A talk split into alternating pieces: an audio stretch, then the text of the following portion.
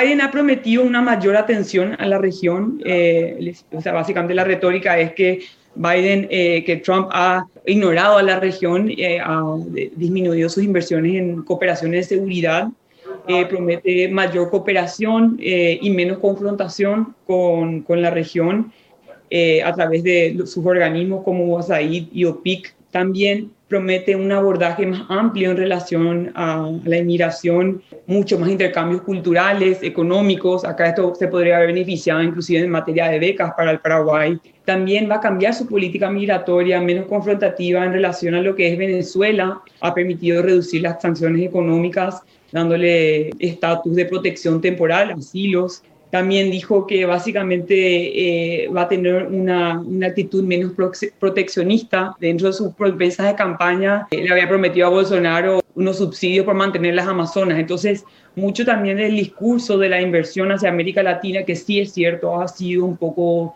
digamos, desatendida en las últimas décadas, eh, va a ser con un tinte un poco más, vamos a decir, con un tinte un poco más verde, ¿no? Más inversiones sustentables, y también una diplomacia mucho más proactiva, ¿no? Porque para, para Biden el voto latino es algo muy importante. Si bien el voto latino hoy en día está fragmentado en las elecciones porque uno ve las elecciones de... Eh, o sea, eh, Trump ha hecho mejor entre votantes venezolanos y cubanos, ¿no? Porque está tinta anticomunista.